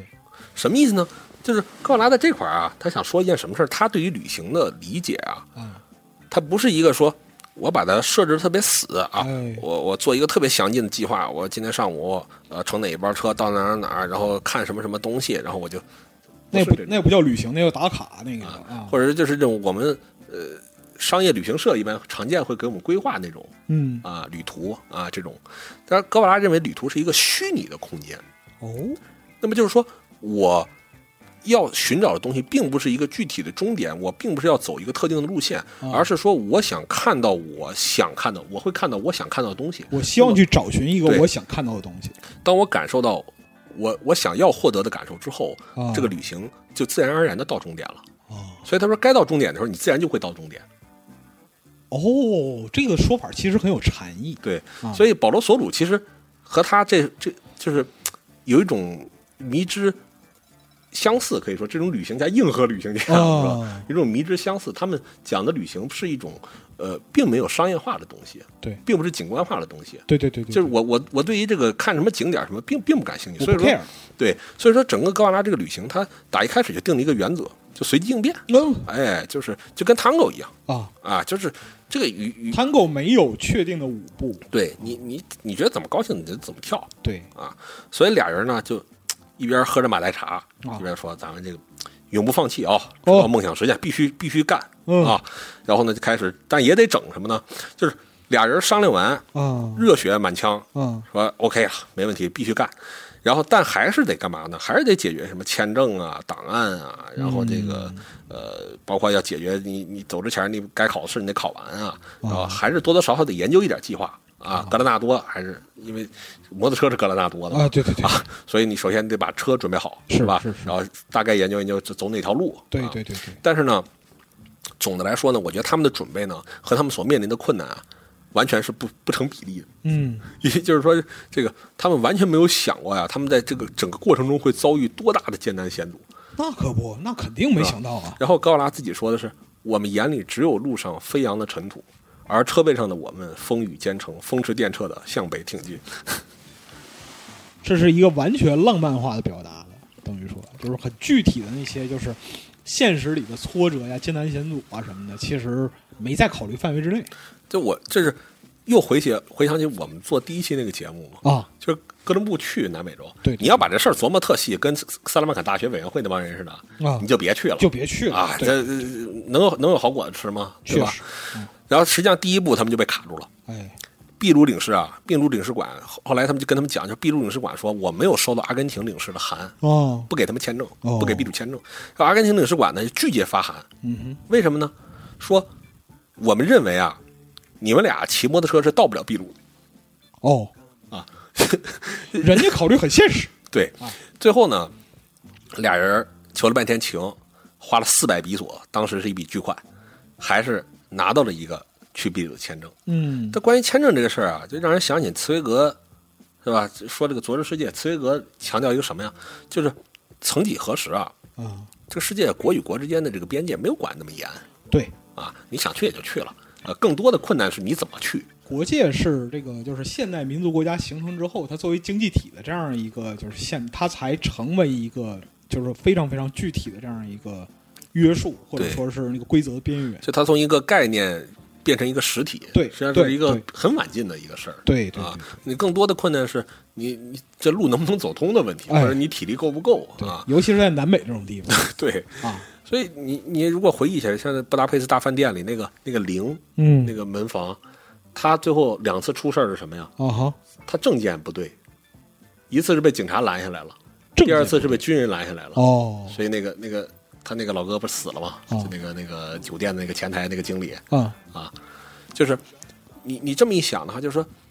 格瓦拉当时他面临这个处境，就是实际上和他的这个性格所所他所理想那个东西已经出现一些矛盾了，嗯就是现实的这个南美世界已经开始学着这个欧洲的样子，开始去变成一个一个。固化下来的民族国家的东西，去哦人为的制造这些矛盾，制造这些阻碍，这实际上也是格瓦拉后面从他的旅行也好，包括他后面的革命，哦他不断面临的一个问题，就是格瓦拉想向大家说明白的一件事儿，就是我们都是人，哦对，我们甚至说着同样同样一种语言，我们血统上非常相近，我们没有那么大区别是啊！不要把我们人和人之间分隔的那么明确。对，包括说一些符号啊，一些区隔呀。就刻意的造成人与人之间的割裂，人和人之间的这样一个梳理对，啊，然后我们再往下讲呢，就是说格瓦拉这个启程啊，他一上来第一站是到哪儿呢？嗯他想去看看他女朋友。哦，啊，就是前面我们说到，就十六十六岁的时候想拐走人小姑娘，说、嗯说咱们结婚去旅行那个啊失败了啊啊，虽然那次没拐走吧啊哎对，但是高瓦拉呢也没跟这姑娘分手啊，啊，高瓦拉呢带了一只小狗。啊，他自己非说是这个纯种德德牧啊，啊但是我后来看了一些别的材料，可能就是一些杂种的这个小狗。就路上捡的呗啊啊反正这狗呢，它也给起了个名字啊还起了个英文名啊叫 Come Back，啊，Come Back、哦然后这个中文有时候你看那个英中文版的这个《摩托日记》，它会给翻译成这个“归起来兮”呃哦，我觉得吧，这个呃有点过于文了啊，过于文了啊，是是应该叫归来，哎就归来就行了。回家吧啊，这个这只狗啊也挺倒霉的，嗯跟他妈高瓦拉这俩人啊，这俩这俩虎逼，啊就一路上啊两次从摩托车上摔下来，啊其中有一次呢，连这狗连同狗带子直接从车后架就飞出去了。啊，这狗呢中间还拉了好几天肚子，嗯嗯中间还被马踩过还被马踩过啊啊，，反正呢就是居然还活下来了，这狗命挺硬的哎啊，让高瓦拉呢给送到他这个女朋友那块儿去了。啊，我送你个小礼物啊然后咱们就说他这个女朋友也挺逗的。啊这女朋友他们一家呀，实际上当时来说啊，比格瓦拉一家有钱嗯啊，更有钱，因为这可能人家这个理财上这个呃就更专业一点啊，嗯不像格瓦拉他们家已经衰败了、嗯啊，已经衰败下来了。嗯嗯那么在在齐齐纳一家看来呢，格瓦拉是一个什么形象呢？嗯就是我们前面讲了很多关于格瓦拉的事儿，包括他家庭的事儿，包括他这个人，哎我们想象是一个是英俊潇洒的一个呃一个很爽快、很酷的这么一个酷哥的一个富二代形象，是吧浪。子侠客这样的，然后我们如果把具象的想象出来，应该是一个嘖比较潇洒的、对，比较帅的一个很形象帅对吧？气啊那其实很有意思啊，在我做这期节目的准备的时候，我就从齐齐娜他们家的角度啊啊去看，就当时格瓦拉来来与他们交往是一个什么形象呢？啊可以说是这么一个形象，就是说，齐希纳自己说法啊，啊还比较的这个，我们说比较保守啊，就是他他讲高拉是怎么的，性格比较执拗，啊而且性格中有一种叫做 anti solemne 的一种倾向，就是反庄严，就所哦有庄严的东西啊，严肃穆的东西他都不喜欢，哦哎，反子反对被规训的那部分，就是可能就是说我们一一群体面人在一起聊天儿啊就得聊体面人的话题，哎对对对对哎，，我就偏不。哎啊，我比如说这个聊聊古鸡典娃，聊聊马术哎啊，聊古典文学，我就非得聊兰陵笑笑生什么这些的，啊哎，就非得聊点这个啊，就是这么一种反庄严的这么一种性格。就是我必须得把你们今儿的锅给砸了，是哎吧，对，今天必须我得让大家就尬起来，啊哎哎哎，让这个老太太说话都害臊，都有意思哎这啊怎哪儿找这么一人过来跟我对们对吃对饭对对？对，而且呢，他描述什么？他说格瓦拉衣衫不整嗯，啊，非常可笑，哎就以至于什么呢？Éramos tan sofisticados que Ernesto nos parecía un obrobio，就是这个齐齐纳一家人啊，非常的 sophisticated，嗯就非常的精致，啊哎，老体面人了。格瓦拉怎么呢？就感觉像个乞丐似的，这让人觉得不好意思。啊，很粗劣的这样一个穿着啊，穿个破尼龙衬衫啊，本来是白的哦嗯，哦都穿灰了，都不洗澡，知道吧？这人， 然后，然后他穿的破鞋，买那种促销促销甩卖的鞋，啊，然后两只脚大小都不一样，你知道吗哎？这也太随便了，这是啊，现在这么一个形象，所以你你再回想一下，就是你把这个形象安到格瓦拉这么一个小伙子身上，啊，然后你再你再站在齐西娜家的门口长辈的角度去看，对，你想想看，哪个能行吗？哪个老父亲能接受这样一个就是可能会成为未来女婿的人？对吧？就是我们家富丽堂皇，确实嗯一个个穿的非常体面，然后你穿成这么一个样儿的，啊然后嘴里就就是说那些乱七八糟的东西啊啊，然后上门来说要把我姑娘拐走，要拐走我姑娘，还啊说什么背包旅行什么的，你是不是？你是不是跟我们家有仇啊？你是不是想羞辱我？是吗？我看你是看不起我堂堂的贵族，是这意思吗？对吧？啊你是觉得我们家就是就是就就就你这么着就能糊弄了我们是吗？嗯嗯嗯嗯啊，可以吗？啊，不行是吧？所以呢，后来这个就是高拉后面呢，我们会讲的就是。呃，他跟这姑娘也没走到最后、哎哦啊，反正呢就给格瓦拉蹬了啊，给格瓦拉蹬了。最后，呃，后来呢，这个这个大姐呢，齐齐娜呢，后来嫁了个医生，哦生了仨个娃，嗯到了二零二零二一年死了。哦很有意思，这很近啊，就说就说我们这个故事里的很多人啊，后面我你会感觉到，就是我们前前面小人讲的那个沙格拉那个人，嗯到他这个恋人，啊。实际上都是我就近两三年才死。我们以为我们讲的是历史，但其实它是它就是发生在我们现在生活里啊。其实有趣的是什么呢？就是高拉人死太早了，说说白了就、哎，是对吧？对他，死太早，他自己没有衰老，他永远不会衰老，它留在历史里永远年轻。他永远是那个形象了，对对是吧？对他是狗曼丹的了，哎对啊，他永远没有变老，是吧？对，然后，但是关于这个归去来，包括那只狗是吧？嗯包括他的这个在女朋友家耽搁这些时日，哎，非常有意思。就是说，如果你看那个，给大家推荐一部电影，就是《高拉模特日记》，就是同名搜就行。同名的模特日记，啊、B 对站好像对就对有对对啊对对，就不给他们打广告了啊。哎哎反正就感兴趣就自己看啊。嗯然后呢，这里面讲的就是说，这这在这一小段停留里面啊，着了很多笔墨。啊，就是说格瓦拉这个人啊，我们一直讲到这块儿，你都发现，就虽然他做了一些狠活儿，整了点儿整了点儿狠活儿啊，嗯但他自己其实没有一个特别明确的政治主张，嗯对吧？他他无论反纳粹也好，他参加各种游行也好，他去、嗯呃看一些书也好，他没有一个特别明确政治主张。他到这个时候还是一个我们说只是一个比较爱玩闹的中产阶级，哎对，是吧？那么他当他和基基娜一家待在一起的时候，他的恋人和他就是我们不管他恋人的家里人怎么看他，对他至少他是个医学生啊，对，他是有一个很很很光明的未来，我们可以说就。他虽然看着像一个流浪者，但是其实不是啊，对，他是玩酷的，他是玩酷，他是去耍的对，对啊，所以到这个时候，其实一他的恋人有点舍不得，他就说：“你你就别走了，你就就留在这儿陪我不好吗？对你，陪我待几天，然后你回去读你的书，然后毕了业咱们，对吧？你开个小诊所，咱们结婚不好吗？把对你吧？那些不切实际的小幻想啊放一放啊，对对啊吧啊，而且你你又不是那种粗人是吧？你也读了很多书，啊对你就谈吐上礼貌一点，吧？对对然后呢， 这个穿的让你你你稍微打扮打扮我，家里人能那么反对你吗？哎呀，其实你我知道，其实你本质挺帅的，你为什么非对得这么糟践自己呢？非糟践自己啊！所以高拉一度就动摇了。哦， 这这个咱这旅行刚开始，刚到这个这个还还没走出阿根廷呢，啊，这格瓦拉一度就说要不算了，回家吧。 这有美女在，我还非那个老季跟格拉纳多俩人神经病似的，我往那确跑。实啊，格拉纳多就急了，哦格拉纳多就说：“你说你要是不想去，你就别去了啊啊，你就给我个痛快话，我就我就骑摩托车我自己就去了。啊！你这人怎么他妈这样？咱俩那个就是开始的时候一起连吃带喝，然后说永不放弃，对对吧？这这刚过去多久啊？就前面啊还说、咱们永不放弃啊，咱们必须风雨兼程，风驰电掣，可不啊吗？向北一路向北啊费那么大劲，然后到这块儿说要不不不去了，要回家吧啊！不去了。对对对啊对，但是呢，最后呢，反正这个他跟格拉纳多反正发生过争吵，啊格拉纳多就说：“行了，你要走就赶紧走、啊啊，咱们已经在这耽搁了，已经时日啊，本来说计划待两三天得了，啊已经待了七八天了，哦，走还是不走？有点那个刘备去东吴那个意思，对子健乐不思蜀了，对啊对，就不想不想走了。然后呢，格瓦拉自己呢，他对这段描述有几句非常非常逗的话。他说他是这么说的：他说在别克车的大肚子里，嗯，我宇宙中的中产阶级的那一面儿尚在酝酿之中。 啊哈，这段这句话呀，写的非常的含糊啊因为前后啊，如果你看这本书，你发现没没讲到他的别克车里到底干什么了。哎，对，那电影里呢，给具体展示了一下，反正就是，哎，嘿嘿嘿，也不啊特好啊，啊对对对，嗯就是享乐的这一面是吧？别克车是吧？然后这个嘖大庄园，然后体面的生活，嗯嗯确实啊，让高瓦拉就动摇了，所以他就差点就嘖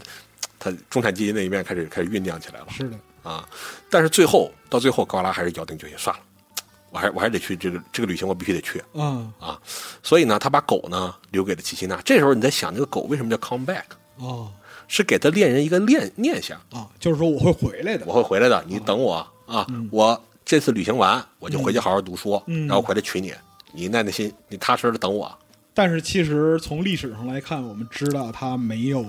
成型就是他最后回来了，啊，但是回来的已经不不是是，那天离开的格瓦拉了，对变成另一个人了。对，啊，这是非常有趣的一个一一个东西。哎，然后后面我们讲的呢，就是格瓦拉呢，他讲的就是说他他对远方的期待越来越强，哎，而他对恋人的这种承诺吧，在他心中的分量又越又越来越弱。嗯所以到他后来讲的有一段是什么呢？就说有一个医生啊，这个有人劝他，就是说，我相信你们一定能到终点的啊，啊，而且跟他说，你最好应该去墨西哥看一看，哦去北美洲墨西哥看一看，那是一个令人赞叹的国度，特别棒。然后格瓦拉听到这个东西，当时坐在船上，就后来的事儿了、啊啊，就是坐在船上，我就感觉我就自己好像已经和水手已经飞到遥远的土地上了。啊远离我现在的生活。嗯，但是一阵强烈的不安又向我袭来，我觉得我无法感知任何东西，我害怕自己，我含泪写信，但我又写不出来。哦，我试着写，但是徒劳无益哦。微弱的光笼罩着我们，幻影不时在周围盘绕，但是它就是不出现。嗯它是指谁呢？就齐吉娜。齐齐娜，他我仍然深信自己一直深爱着齐吉娜，但直到此时此刻，我突然意识到什么感觉都消失了。就是他不想承认这个事实，但是就是这个事儿其实已经发生了，就是他对恋人的爱已经被未来的这样一个召唤给削弱了。对，他并不是说要去革命，对，但是呢，他已经感觉他对远方这种冲动已经压过了他对恋人的爱，对，是吧？这是很有意思的。而且他前面讲到，就是说我们说他中产阶级的一面不是在别克车的肚子里酝酿吗？哎，对对对对，啊他后面讲的什么呢？他也是在他坐船的时候嗯，他在写到，就是说，比起那些为数不多的中产阶级，嗯我更喜欢那些单纯的船员。嗯，那些中产阶级不管是否富有，都太沉浸于过去的回忆中，啊，觉得和我们这两个身无分文的流浪汉为伍，简直无法忍受。哎他们和其他人一样愚蠢无知，啊，他们人生中获得的小小胜利冲昏了他们的头脑。嗯他们无聊的观点也正因为他们自视过高而带着一丝傲慢。啊哈，就是高瓦拉在《摩托日记》里没有没有正面的攻击过基辛纳的家人，嗯但是到这块儿，高瓦拉在船上他的经历，他所见到的东西，嗯已经在默默的改变他，已经已经让他感到什么呢？就是跟这些中产阶级在一起啊，待不住，实在他妈难以忍受，就跟你们这帮人，人没什么可唠的。哎哎，就是感觉你们这帮人是怎么呢？又愚蠢又无知，哎而且还沉湎于过去的幻想中啊回忆里。用高贵的形式来维持自己可怜的体面。对嗯，后面呢，这类似的这种事儿啊，还发生过一次，嗯就是说这个格瓦拉呢和他的这个伙伴儿格拉纳多呀，啊他们俩人在一路上啊，呃，首先在阿根廷境内还是遇到一些朋友，能能能借宿在朋友家里啊啊，啊，就是嗯就蹭一下，压低一点这个旅行的这个开成销本，哎，然后呢，他们到格拉纳多的一个朋友家里呢，嗯，你看他们俩那个形象啊， 就前面已经讲了，穿个破呢绒衬衫，脏了兮兮的，灰头土脸的，骑个破摩托啊啊，而且一说就是打算这个干到南美洲的这个、呃最最北端，甚至干到墨西哥什么这种事儿。哎最起码我先到智利看看吧啊，就这种人，你在现实中遭到啊遇到这种人啊，嗯呃，除非你也是这种特别狂野、内心特别狂野的人啊，嗯，否则你顶多只能表现出该有的礼貌，但是你很难认可他的这种观点，确实是吧？你你不得上班吗？不得挣钱吗？嗯啊，你嗯你这这没没有逼事儿，你找个逼班儿上吧，对啊是不是啊，你这个，你这课对吧？还有一年就学完了，你就能当医生了，何苦呢你现在就跑了，啊然后你这趟旅行，你自己都说不清楚你终点要到哪儿，啊，对吧？你图啥呀？这个所以事儿就是不可理喻，看起来，所以格兰纳多这个朋友啊，对他们俩还比较热情，男的，嗯嗯嗯但他媳妇儿呢，就有一种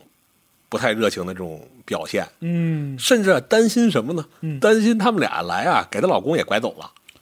哦，啪就是就不想聊这个东西什么呢？你再聊着聊着啊，她老公一拍腿，哎呀我我也去，操，对呀、我生活在这块儿有什么意思呀？啊对吧？一天天的朝九晚五，搁这嘎嘎上班，啊，得我也去吧，我也整一摩托，我也我也走吧。其实很有可能，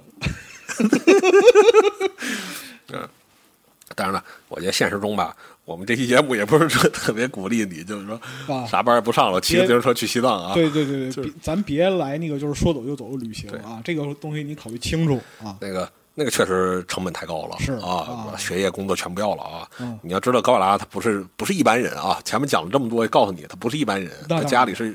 是是是是呃这个老贵族啊，我们前面有很多铺垫，就是对说那个像这样一场完全没有预期、也没有重点的旅行啊，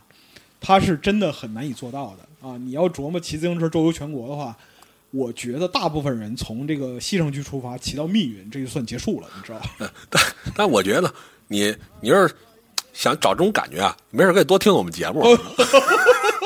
我们就我觉得我们这节目就是中年加油站，你知道吗？啊，是吗？就是搞搞怂不够了，就没人听听我们这啊个，反正，就是可以啊，获得一点这种力量感，主打一个啊豁达，对呃，对对对，就是，所以呢，反正就是这个这俩纯纯波西米亚这种风格的这种风的哦哦哦来到这个阿尔维托他们家里，阿尔维托的朋友家里，嗯反正就就是凑合着出于礼貌接待一下你们，啊但是实际上啊，这个朋友的太太啊，眼神中就流露这几个字儿，希望你们赶紧滚蛋啊啊啊不要再蛊惑我丈夫了啊！能体验到这种情绪啊，所以这个反正待了几天，俩人就继续走了，哦上路了啊。所以后面我们会讲到，就是呃，高拉这个旅程啊，大家要要要认识的一个点，它不是那个我们想象中的啊，拍个 vlog 啊，说铁子们好啊，溜达我今溜达三十天内我干到西藏啊，哦啊然后第一天我行驶三百公里走，不是，他是走走两天啊，停两天啊甚至有时候还得停个把月呢。走走歇歇，因为啊，那摩托车后面还坏 了，还是各种生病啊，哦各种这路段啊，各种这个旅旅旅费不足啊，哦就是，所以他们这个一路啊是走走歇歇，走走歇歇，嗯啊，所以呢，这个我觉得我们这一期讲到这儿啊，已经这个量非常大了，确实，现在已经就差不多一个半小时了啊。但是这个旅程啊，才刚刚开始，才刚刚开始，还啊、没出阿根廷 呢，对啊，所以就是我觉得啊，那个这是作为我们这一期这一个系列的这样一个开头啊，对对对啊。然后呢，就是如果说朋友们期待后续的内容的话，请关注朱老师的这样一个后续节目啊。我们这一期呢，就先到这里，让格瓦拉和他的摩托先停在阿根廷啊。我们下期再见。再见。 Basta ya, basta ya, basta ya que el yanqui mande, basta ya, basta ya, basta ya que el yanqui mande, basta ya, basta ya, basta ya que el yanqui mande. El yanqui vive en palacio, yo vivo en un barracón. El yanqui vive en palacio, yo vivo en un barracón. ¿Cómo es posible que viva el yanqui mejor que yo? Basta ya, basta ya, basta ya que el yanqui mande. Basta ya, basta ya, basta ya que el yanqui mande. ¿Qué pasa con mis hermanos de México y Panamá? ¿Qué pasa con mis hermanos de México y Panamá? Sus padres fueron esclavos, sus hijos no lo serán. Basta ya, basta ya, basta ya que el yanqui mande. Basta ya, basta ya, basta ya que el yanqui mande. Yo de pequeño aprendí a luchar por esa paz. Yo de pequeño aprendí- 荷鲁斯，易患荣耀者，光明星辰，帝皇宠儿，如父爱子。他受封战帅，是帝皇麾下各路大军的总指挥官，是万千世界与整个银河的征服者。他是无出其右的战士，也是手腕卓绝的外交家。荷鲁斯是一颗冉冉升起的新星，然而，在他坠落苍穹之前，又会经历怎样的命运？积禾网独家正版授权，《战锤 40K 系列有声书》《荷鲁斯崛起》《伪神》《燃烧的银河》以及《千子》四部有声小说，现在均已在积禾网、积禾 App 上线。唯一的善是知识，唯一的恶是无知。这场席卷银河的大叛乱已经拉开序幕。